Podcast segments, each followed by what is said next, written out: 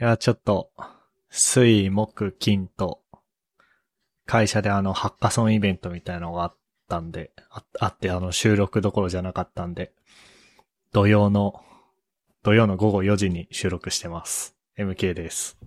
この間、えっと、妹が実家に帰ってきてるっていうのもあって、一緒に温泉に行ったんですよ。あの、万世閣リバーサイド、なんだっけ、ホテルレイクサイドテラスっていうところ行ってきて、おー。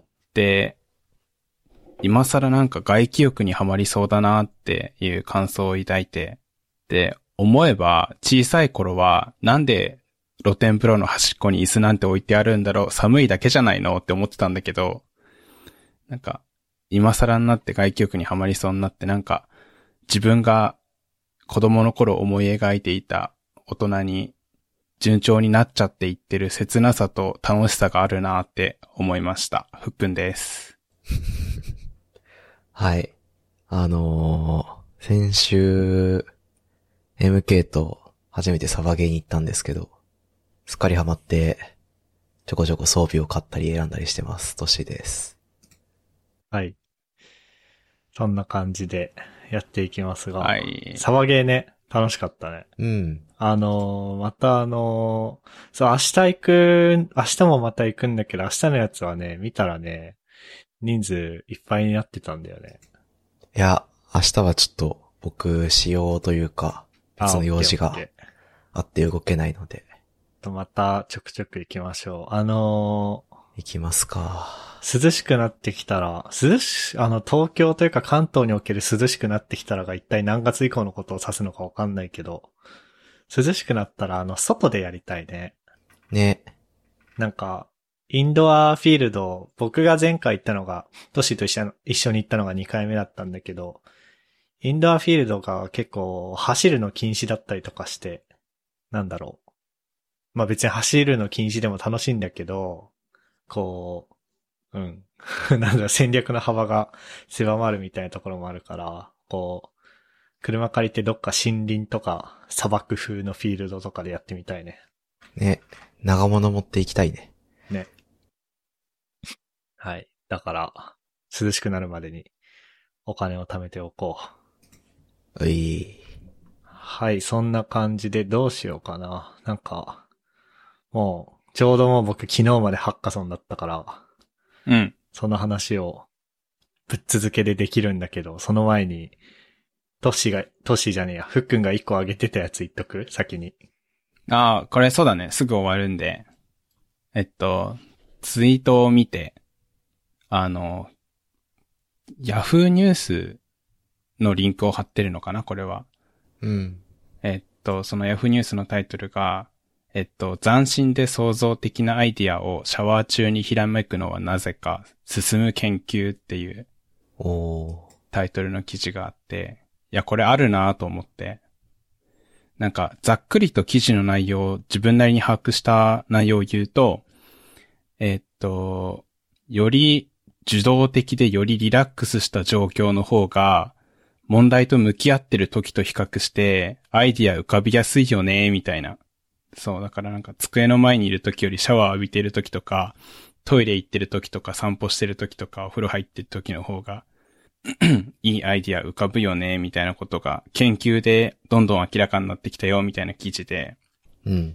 で、これあるあるだと思ったっていうのと、あと一つなんか前回のエピソードの、えっと、13分55秒ぐらいの時に MK が、えっと、コンサート聴いてる時に、あの、全然関係ないことも考えたりするんだけど、それがめっちゃいいみたいなことを言ってたんだよね。うん。で、なんか、それと関係あったりすんのかな、みたいに漠漠然と思ったっていう話。なるほどね。うん。どうなんでしょう、ね実際。あるか、やった。うん。やっぱ、そうなんだね。なんか、なん記事内にはね、あのー三つの作業をやらせてみて、どんぐらいアイディアを思い浮かぶか、みたいなことやったって書いてあって、一つが、えっと、認知的努力の要求度が高い作業。例えば、色に名前をつけるとか。うん。で、もう一個が、低い作業。で、単語を読むとか。あとは、えっと、認知的努力が全く不要な作業、ただの休息で、三つやったうちで、やっぱりその、より受動的で、よりリラックスした状態の方がアイディア浮かんだっていう研究結果っぽくて、なんか、それで言うとコンサート聴いてるって、受動的だし、リラックスしてそうだなっていうのが思い至ったっていう。そうだね。そう、それでなんか、まさに。うん。点と点が線になって、あ、これかもって思いついたっていう話がしたかった。いいですね。なんか、仕事とかしてても、うん。こうなんかめっちゃ実装とか迷ってて、でもやってらんねえなーっつって、ちょっとご飯食べに行ったりとか、まあ、ちょっと横になったりとか、横になってスマホいじったりとかうんしているときに、あ、こうすりゃいいじゃんっていうのを思いついたりとかするからね。あるよね。あるね。っていう、ただの、前のエピソードで話してた話題って、実はこれだったのかなっていう確認の話題だっただけです。ありがとうございます。ありがとうございます。そうね。なんか、そう、ハッカソン中もさ、はいはい。3日だったんだけど、うん。さすがに徹夜とかはしてないけど、うん。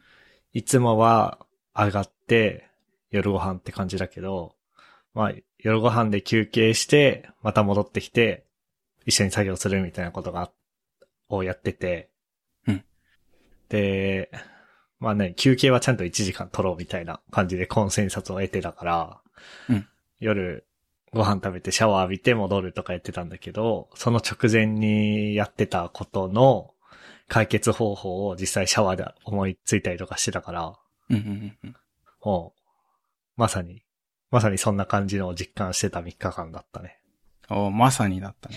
で、まあそのまま流れで、ハッカソンの話行こうと思うんだけど、うん。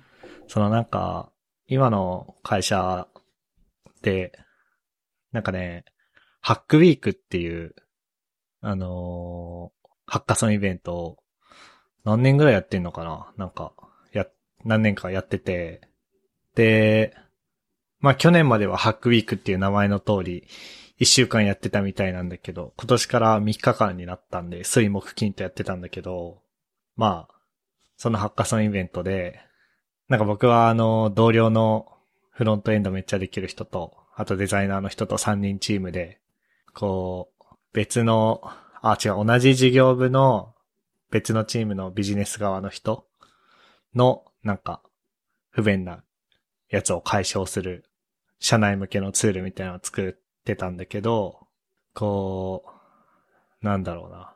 どういう方向に話を持っていこうかな。まあ、あの、作ってあの、これは自慢ですが、部門賞3つあるうちの1つ1位取りましたと。すごい。おめでとうございます。ありがとうございます。で、まあ、あの、作ったものの課題とか、作ったものの出来とか、まあ、ものすごく良かった。っていうことで、あの、まあ、受賞できたんだけど、あの、最後の発表会でのプレゼンを僕が担当したんだよね。うん。で、なんかこう、まあもちろんその作ったものが良かった。で、僕は、あの、まあ、フロントもペアプロでやってたけど、バックエンドを主にやってて、フロントはその相方のフロントエンドエンジニアが結構がっつりやってたから、あの、やっぱり出来の良さはそこの良さだったと思うので、えー本当に 相方さんありがとうございますっていう感じなんだけど、あの、発表が結構、発表も良かったというふうに言ってもらえて、おー。で、なんかこう、会社の人にはポッドキャストやってること公開してるから、うん。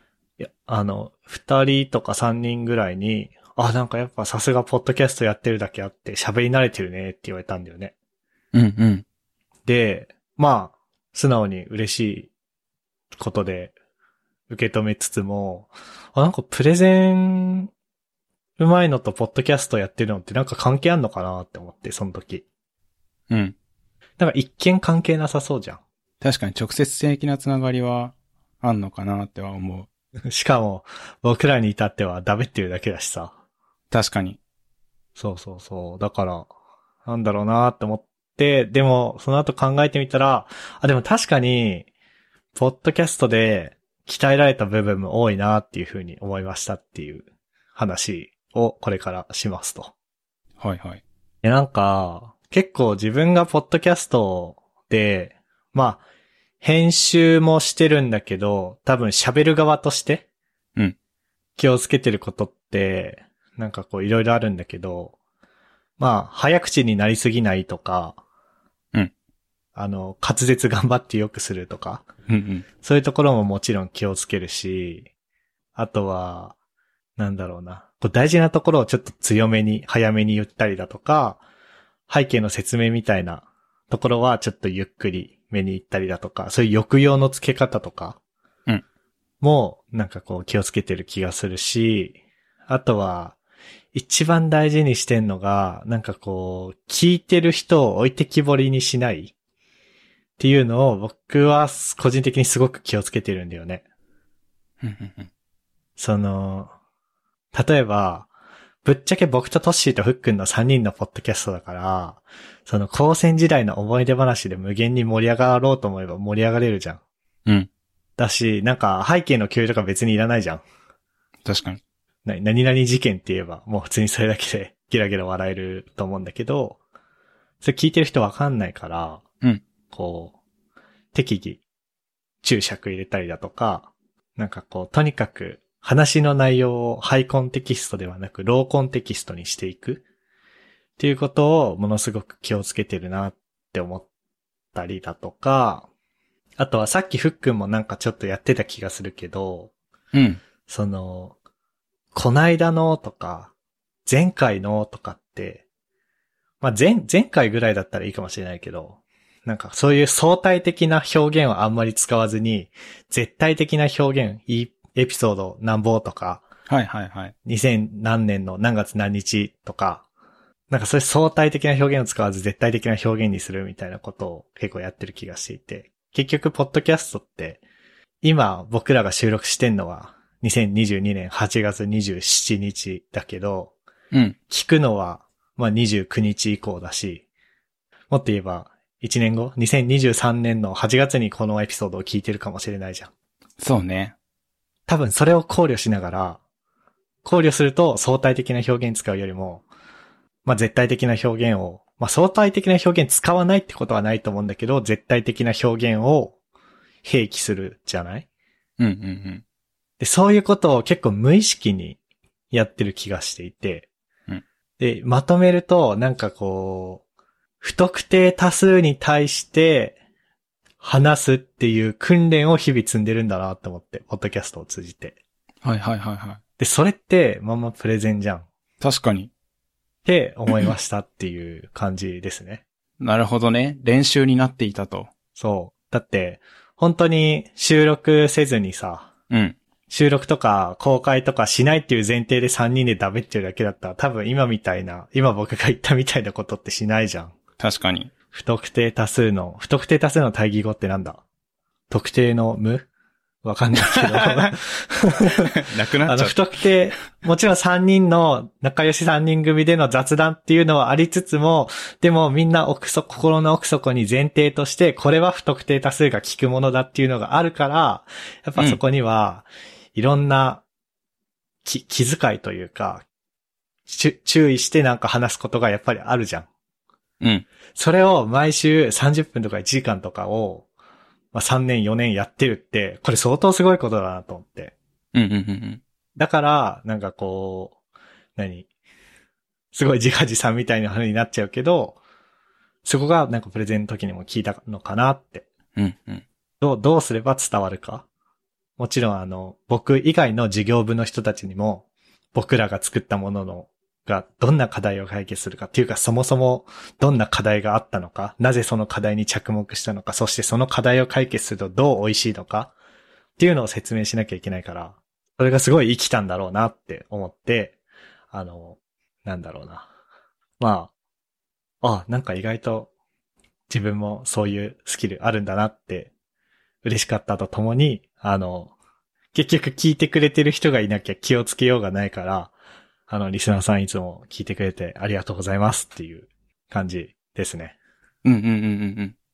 なんかこういう話の例え話としてさ、よくあれない？なんか、ジャッキー・チェンがさ、あの、拭き掃除やらされて、なんだこの修行って思ってたら、あの、憲法のめっちゃ相手の攻撃をかわす動きに応用できていたみたいな練習だったみたいな。そうなの？なんかそういう話があったような気がするけど、すごい適当なこと言っちゃった。ラッキーチェーン、拭き掃除で検索しても、あんま出てこないな。確かに出てこない。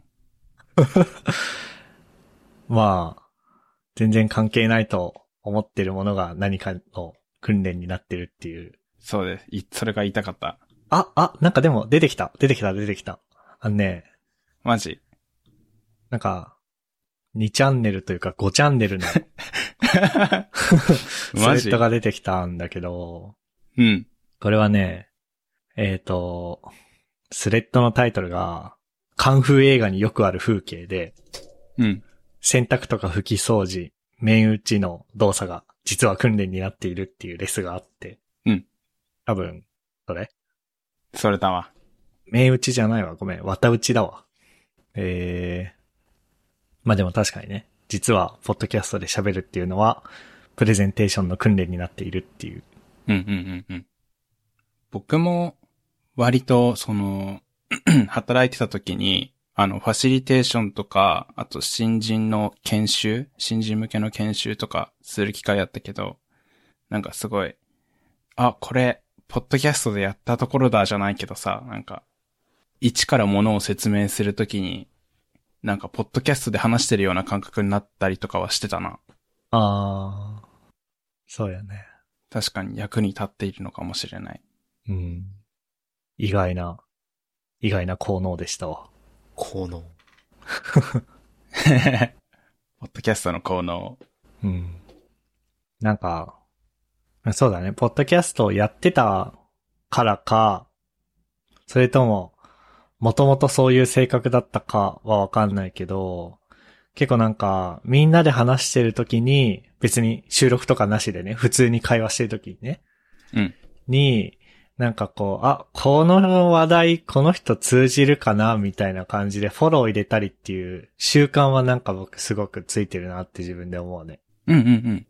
で、あと、チームでスクラムで開発してるとさ、あのーポイントつけなきゃいけないじゃん、チケットに。うん。タスクに。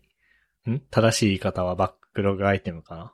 まあ、タスクでいいや。タスクにポイントをつけるんだけど、そのタスク何やんのかを理解しないと、ポイントつけらんないじゃん。うん。だから、あ、誰々さん、ここ、これ、何をするか分かってます？みたいなのを入れたりだとか、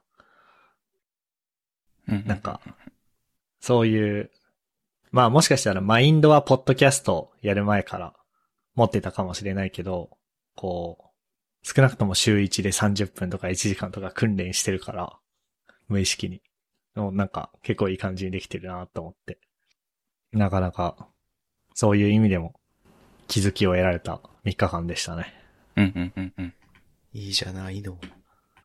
あとなんかあのーこのハックウィークがサマーインターンも兼ねてるみたいで、ほまあ社員のチームはもうありつつ、そのサマーインターンのチームみたいなのもあって、うん。で、懇親会でそのインターンの学生の人と話したんだけど、なんか、なんだろう、別にショックとかでもないんだけど、こう、なんか、キャリアについてのアドバイスみたいなのを求められてさ、う。はいはいはい。うわ、マジか、みたいな。なんかもう、そういう感じか、僕らもって思ったね。なんかもう偉そうにさ、なんか、ああ、そのなんかこう、なんだっけ、なんかの話の流れで、こう、まあ僕がすごく好きな会社の人が、えー今月末で辞めちゃうんだよねっていう話にになって、で、その学生に、あ、なんかそんな結構みんな転職するんですね、みたいな感じで言言われたから、うんあ、なんか全然その転職ってネガティブなものじゃないよ、みたいな。その、もちろん一つの会社に長く居続けて、いろんな会社の事業とか業務とかについて知っていて、このトピックといえばこの人っていう存在になるっていう価値の出し方もあるけど、一方でなんかこう、自分のやりたいことだとか、まあぐちゃぐちゃになっているものを何とか形にして立て直す、課題を解決するっていうことにフォーカスして、なんかこうやっ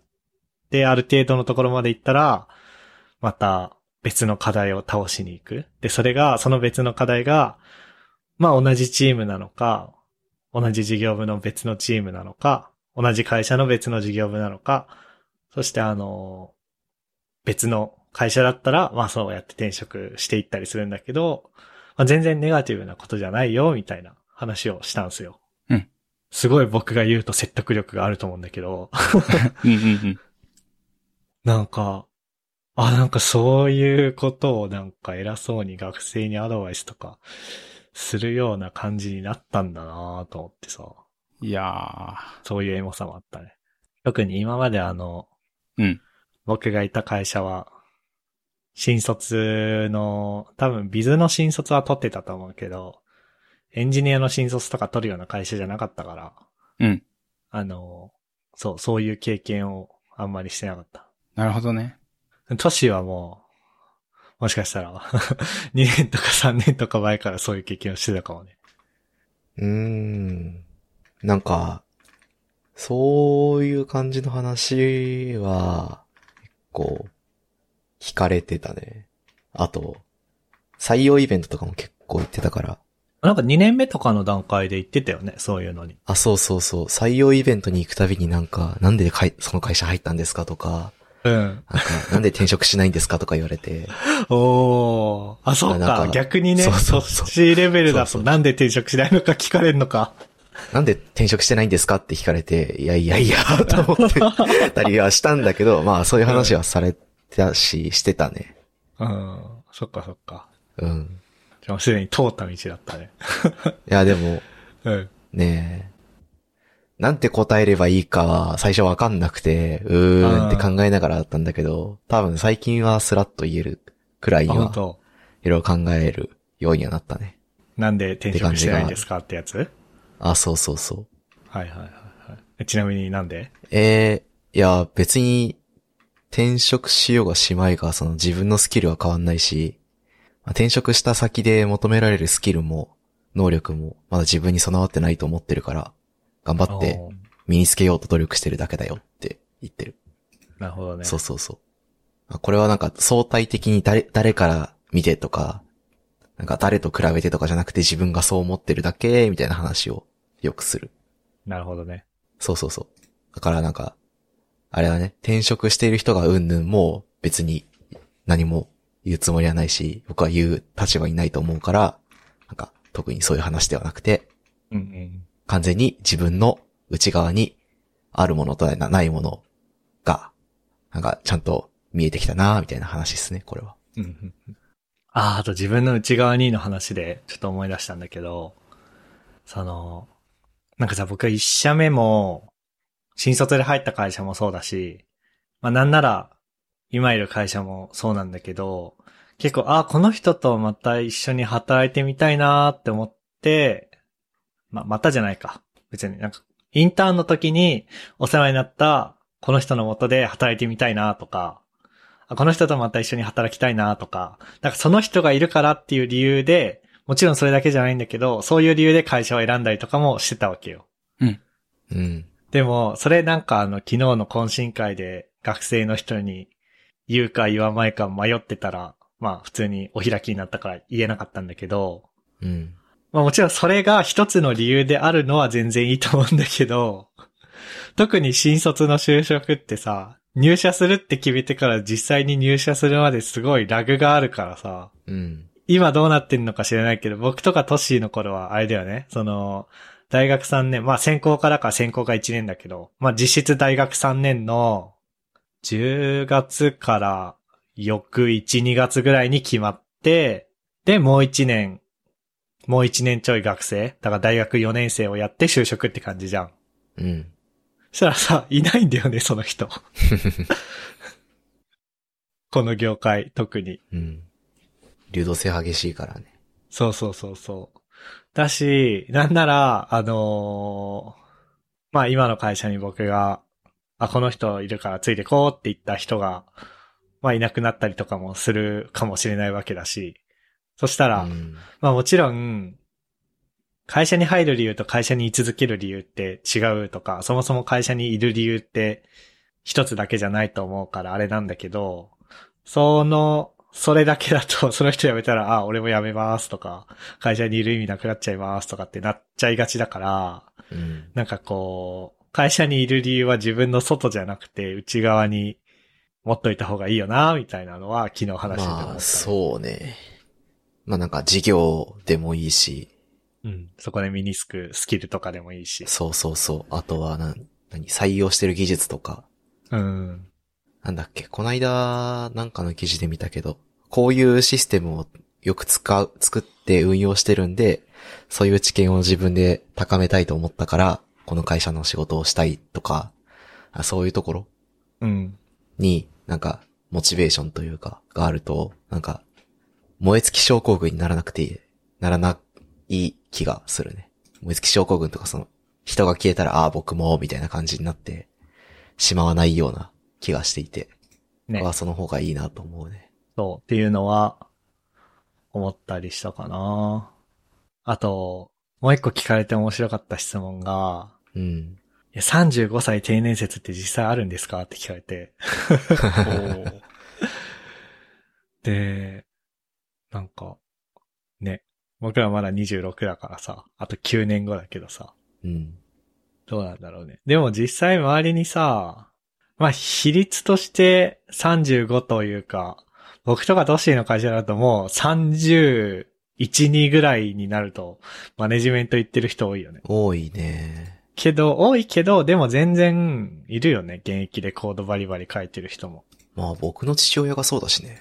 ああ、確かに。あ、なるほどね。そっかそっか。なんか僕今の会社に来るまでは、35歳定年説って結構謎に包まれた存在だったんだよね。35歳以上の、あの、エンジニアがいなかったから。うん。周りに。あんまりね。うん。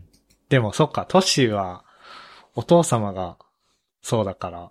父がそうだから、なんか、ありますって言われても、うーん、ギだなって思。みたいうな。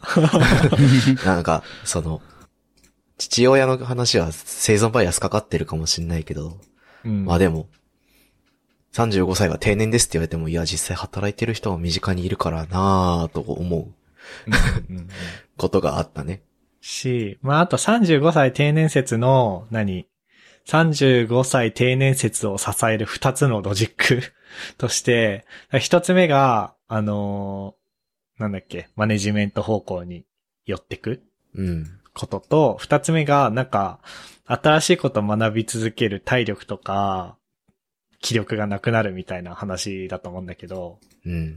なんか二つ目に関しては、なんか、別にエンジニアに限らないなって最近思った。そうだね。エンジニアに限らないし、そんなこと言い始めたら、まあ、もう50歳とかで、ね、高専に入り直したみたいな ニュースもあったし、ああ、あった。あれ、しかも60だよ、確か。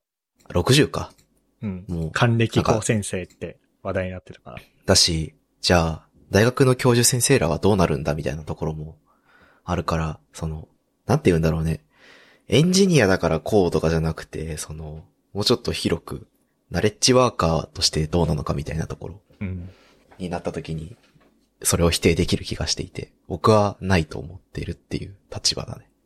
そうそうそう。そで、実際、まあ、いわゆるビズ側の人たちで、偉う。い、うん。偉い、いわゆるビズ側のいわゆる偉い人たちは、会社にいて、その人たちは余裕で35超えてるけど、その人そうそうそう。たちもバリバリ新しいのキャッチアップして、なんか、インプットもアウトプットも両方激しくやってるから、あ、なんかもう年齢関係、年齢じゃねえや。えっと、業種関係なく、うん。まあ、業種関係ないなっていう。で、特別エンジニアだけが学び続けなきゃいけない職業でも全然ないなって最近は思うしね。それはそうだね。僕らだって相当脅されたじゃん、学生の時に。エンジニアはうん。学び続けなきゃいけないぞ。お前にその覚悟はあるのかみたいな。うん、うん、うん。でも今思えば、なんか、エンジニアだけじゃないなっていう。まあ、だからより、より残酷な事実だけど、まあね、まあ、逃げ先がなくなるってことだからね。どこに行っても勉強はしなきゃいけないという。そうそうそう。より、より残酷な事実で、勉強するの嫌だからエンジニア辞めますという逃げ道が塞がれただけなんだけど、でも、うん。なんかそうだなって思って、35歳定年説はなんか、ああ、なんか、そんなんでもないかなっていう話とか、してましたね、昨日は。35歳定年説は、あの、まやかしなので、皆さん35歳を過ぎてもバリバリ働いてくださいっていう感じ。そう、なんか、ね、怯える必要、おび、怯えさせるような話じゃん。なんか、ね。35歳付近になったら、頭がぼんやりして勉強する気力もなくなってみたいな。そんなわけないやろっていう感じがあるよね。なんか、あの話ってどこから出てきたんだろうなーと思う。そういう、そういう話聞いてて結構気になるよね。まああの、結構全然文化が違う。僕とかトッシーとか、多分フックンとかも、いわゆるウェブ系のエンジニアだから、うん。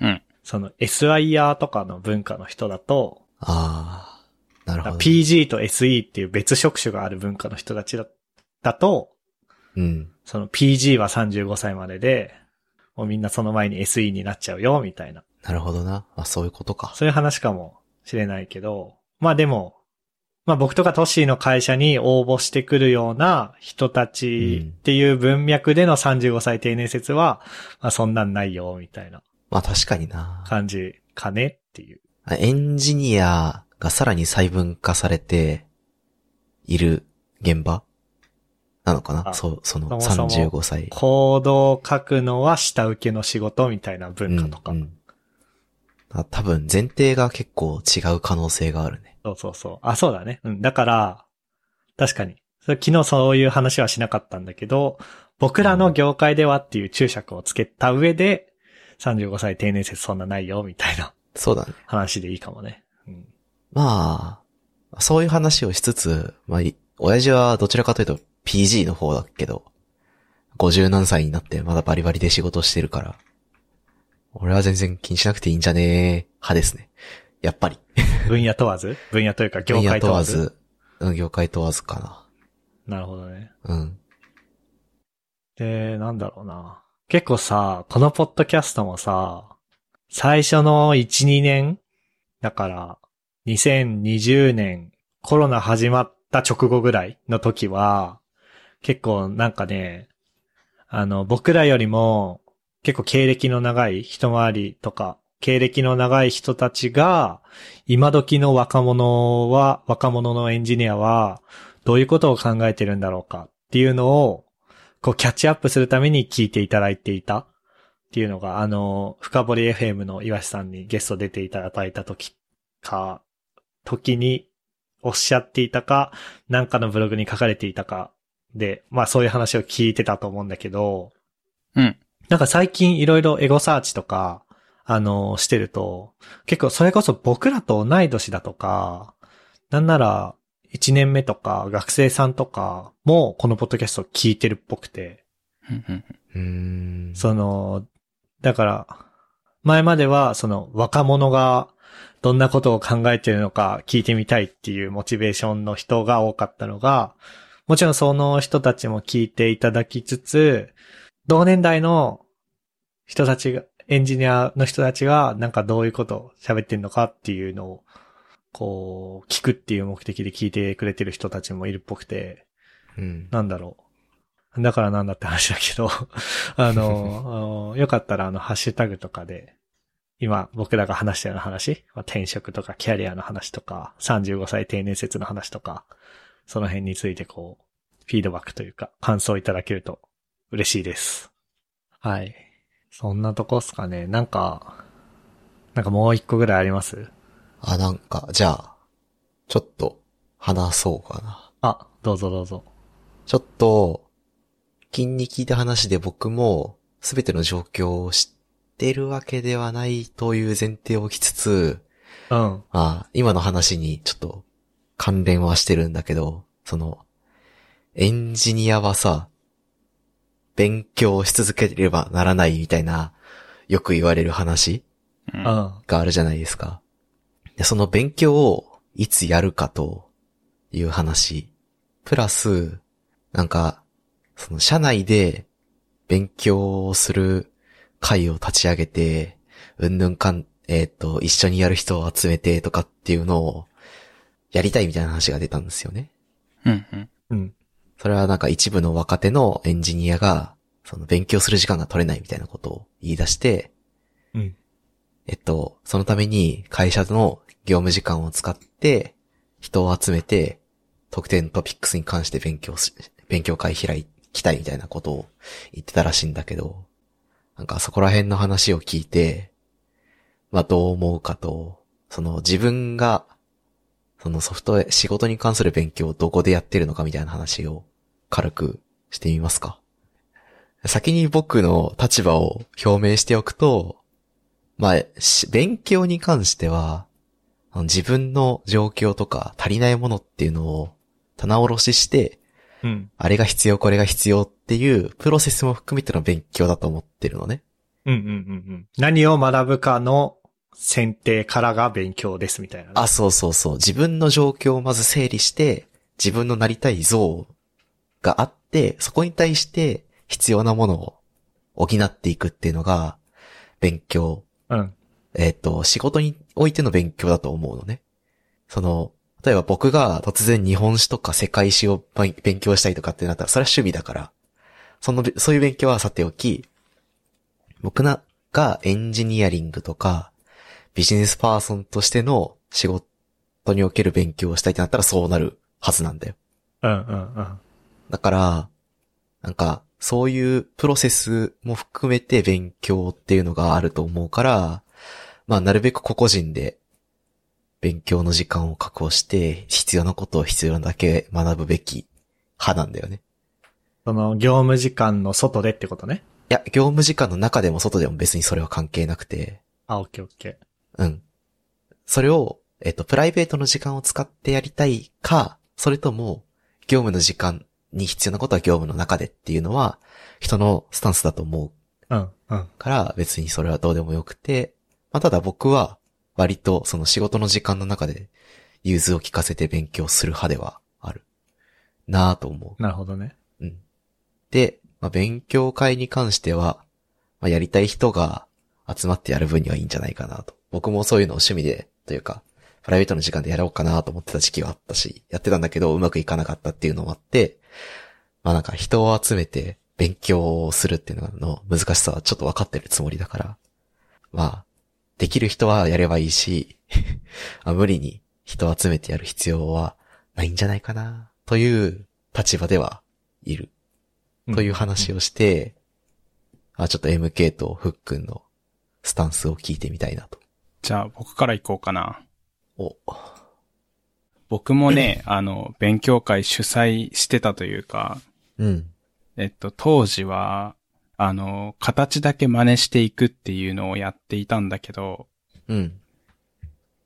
あの、全然、あの、土壌が、そもそもが、なんていうか、古い企業寄りのあれだったから、トラディショナルカンパニー的なあれの土壌からの、あの、形だけとりあえず真似してみんなを巻き込んでいくっていう取り組みをやった時期があったんだけど、うん。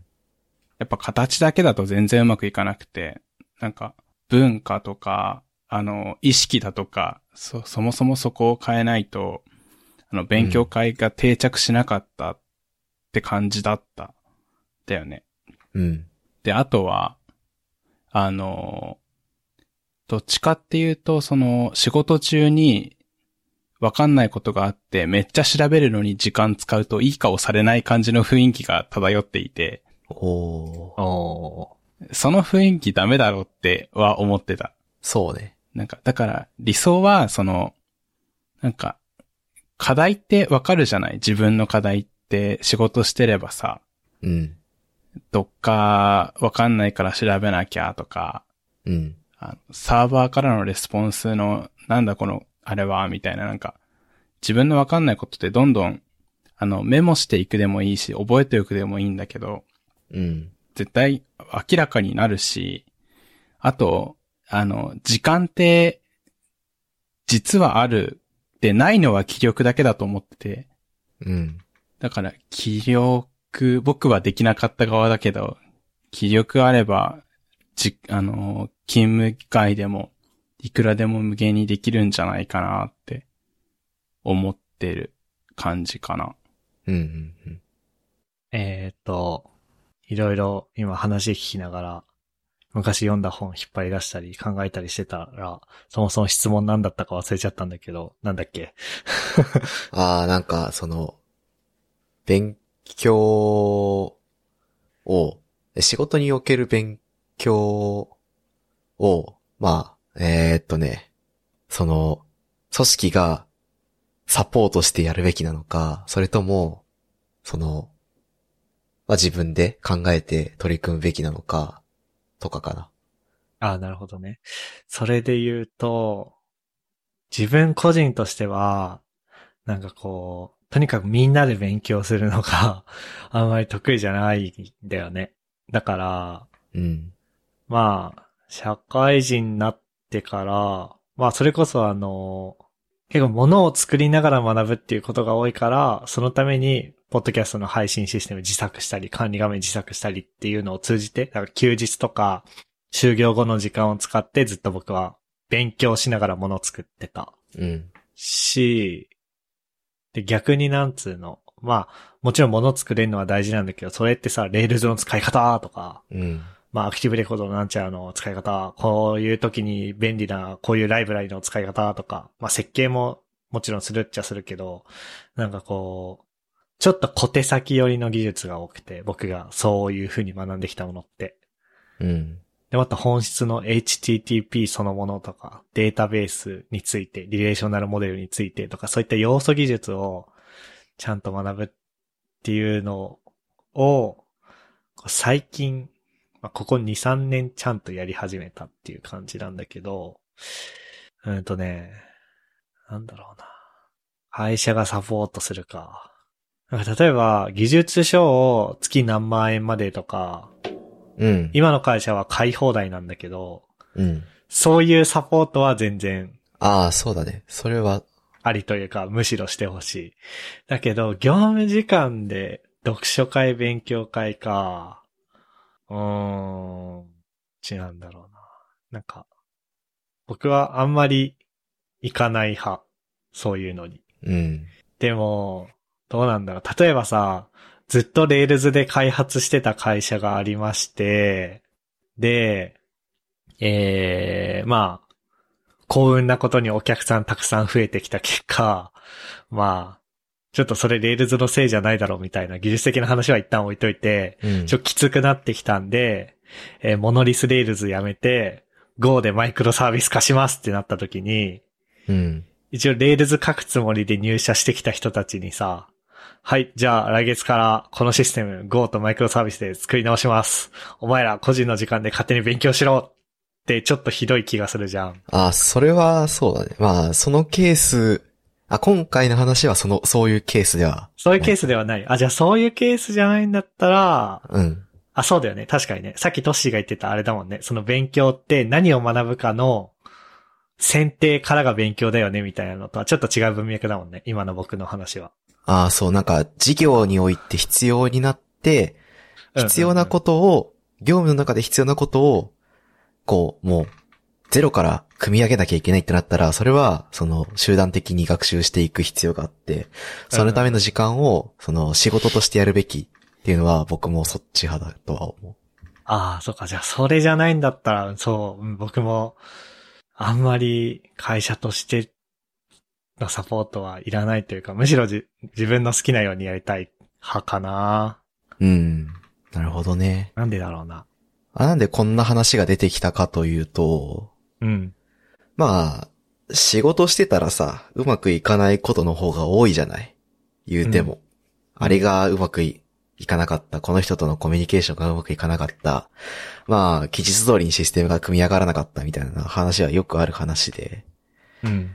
まあ、あそういう話があって、まあ、自力不足を感じる人が、まあ、出てきましたと。で、その人が、なんとか、その、自分の力を補いたいんだけど、まあなかなか仕事もき量が多くてきついし、プライベートの時間も欲しいし、そう、そうなると、こう、仕事の時間で勉強するっていうのも難しく、プライベートを犠牲にもしたくないと。うん。だから、会社で時間を明示的に作ってやってほしいみたいな要望を出したっていうのが、まあちょっとバックグラウンドとしてあって。うん。うん。ん？だ、出したの？は聞き、聞き逃しちゃったけど、その要望を出したのは誰？えっ、と、まあ、グループ会社のエンジニア、若手のエンジニア？あ、はいはいはまあ僕ではないです。い。うんうんうん。うん。で、まあなんかそういう話を聞くと、まあなんとなく、わかる、わかるな、気持ちはわかるなとは思うんだけど。うん。とは言いつつ、なんかね、なんて言うんだろう。自分のできないことが分かってるんだったら、やってみたらいいんじゃないかな、という、その、現実的な、ね、その、気持ちはわかるけど、いや、取り組んだ方が早いんじゃないかな、という、その、話を聞き、耳にしただけの感想なんだけど、うんそういうのもあって、僕はちょっと、あどっちのスタンスを取ろうかな、取るべきなのかな、とか、その、うん。実際に、じゃあ会社がサポートして、時間を確保して、し、えーっと、技術書とかも一通り用意してもらって、勉強しますかってなった時に、僕は参加するかなってなった時に、うーん、ってなったから、じゃあちょっと他の人の意見も聞いてみようかな、みたいな感じでちょっと話したんだけどね。はいはいはいはい。あー、なんかね、うん、うん、うんうん。僕も年寄りかな、その、え、やってみればいいじゃないとか、そういう系のことは思わないけど、うん。そのね、まあ、なんかさ、業務で、さっきの、さっきの僕の例で言うとさ、うん。じゃあ、 Rails やめて、これからは Go にしますって言った時に、うん。多分、多分 Go できる人は一人か二人ぐらいはいるじゃん。うん。すでにね。で、プライベートの時間で Go を勉強しなくても、多分その人と、プライベートの時間を一切投資しなくても、その人とペアプロとかで一緒に仕事していけば書けるようになるじゃん。うん。多分、プライベートの時間を投資するよりは絶対遅いけど。そうだね。で、それで Go に死ぬほど興味が出たらプライベートの時間投資すれば、投資するかなって思うし、興味出なかったら、まあ、遅いかもしれないけど、業務時間の中で、まあ、必要とされるんだったらやっていくうちに、えー、身についていくし、うん。誰か別のプライベートの時間投資してまでやりたい人がいて、その人が Go を書けるようになったら、あ、俺はじゃあ別の仕事しようっていう風になるんだよね、僕は。うん。うん。だから、そういう感じで、僕は勉強したいんだよ、技術を。うん。なんつうの？会社の勉強を業務にされたくないというか。うん。うん、うん、うん。だから、トシが言ってたのとはり違う理由だけど、僕もあんまり、あ、で、かつ、そうだ、興味、興味あったとしても、なんか自分のペースで勉強したいんだよね。それはわかる。なんか2週間ぐらい、毎晩死ぬほど勉強したと思ったら、次の3週間は一切勉強しないとか結構あるんだよ、僕は。わかるそれ、相性悪いじゃん、会社業務としての勉強と。うん。だから、あんまり、そう、また別の理由で、そういうなんか、そういうのには参加しないかなって思うが、ただ一方で、なんかあれだよね、難しいよね。そのさ、例えばだよ。例えば、なんかプログラマー以外でいい例ないかな。あの、いやよくさ、バスとかタクシーとか乗ってるとさ、うん。タクシー運転手募集、免許取るところからサポートしますみたいな風に、広告あるじゃん。うん。うん。あの、なんだっけ、全然俺詳しくないけどさ、僕らの持ってる普通自動車免許で人を乗せる業務ってできないから、じゃあ2種だっけ ?2 種みたいな免許が必要なんだけど、タクシー業界人が足りてないから、先に雇っちゃって、で業務の中で2種免許を取らせるじゃん。うん。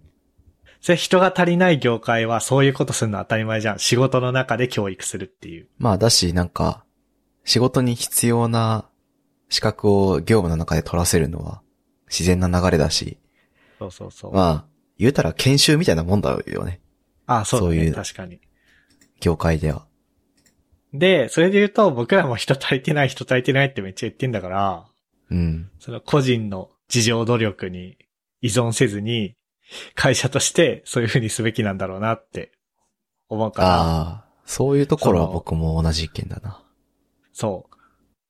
で、じゃあ逆に僕がさ、来月からさ、あのータクシー業界に転職するとして、うん。いや、西の免許は自分のペースで取りたいんで、あの、ほっといてくださいっていうふうには多分いかないじゃん。無理無理無理。そう。って考えると、そのなんか都市のグループ会社の人のうん。言ってるような意見は歓迎するというか、やっていかなきゃいけないのかなとも思う。まあもちろん違うけどね。タクシーは二種免許がないとそう。話にならないけど、別にプログラマーは資格なくても業務はできるからさ。そう。だし、なんか最低限の知識と能力を持っていて、っていう話だからね、今回は。もしかしたら、だから同列には語れないかもしれないんだけど、でも、人が足りてない。でも従業員にはスキルを身につけてもらわなきゃいけないっていう意味では同じだから、うん。なんかこうそういう風にしていかなきゃいけないのかなとも一方で思ったりする。わかる。なんか、勉強したい人がいて、その人にちゃんと勉強、のびのびやってくださいっていう体制を作るのは、ちょっとやった方がいいとは思う。けど、うんその個々人の能力が高い低いに関して別に誰も文文句を言ってないんだよ。うん。そこに関しては。それはなんか自分が思ってるだけ。あ、これができなかった、あれができなかったって内省してるだけで、で、で、その内省でできた、その課題みたいなところに会社が責任を、責任というか投資したりとか、業務の時間を割いてとかっていうのは、なんか僕はちょっと違うかなっていう。気がしていて、あそこはなんか自分でできないと分かってるんだったら、だ、で、分かっていて、かつじ次に失敗しないようにしなければって思うんだったら、自分の個人目標を立てて、その、業務の時間使うなり、まあ足りなかったらプライベートの時間を使うなりして取り組むべきだなとは思ってる側なんだよね。うん。うん。まあ、ちょっと意見いろいろあると思うんで、これもちょっとお、ハッシュタグ。ツイッターとかで、ハッシュタグゆる28つけて投稿してもらえると僕も、なんか、最近ツイッターとか全然見てないし、ハッシュタグも全然見てなかったんですけど、まあ、久しぶりに、ウォッチをして、返せる範囲で返そうと思うので、ちょっと、お、いいね。ぜひ、あの、ご意見、ご感想を、僕はこう思っている、などなど、ありましたら、ちょっと参考の種として、ちょっとご意見か聞かせていただけると嬉しいです。いいね。まあじゃあ、そんなところっすかね。はい。はい。えーっと、ここまで聞いていただいた皆さん、ありがとうございました。番組内で話した話題のリストやリンクは、ゆるふわ .com スラッシュ152にあります。番組に関するご意見、ご感想は、ツイッターハッシュタグ、シャープゆるふわでツイートお願いします。面白い、応援したいと思っていただけた場合は、ウェブサイトの Patreon ボタンからサポータープログラムに登録していただけると嬉しいです。それでは、MK ふっくんとっしーでした。ありがとうございました。ありがとうございありがました。とうございました。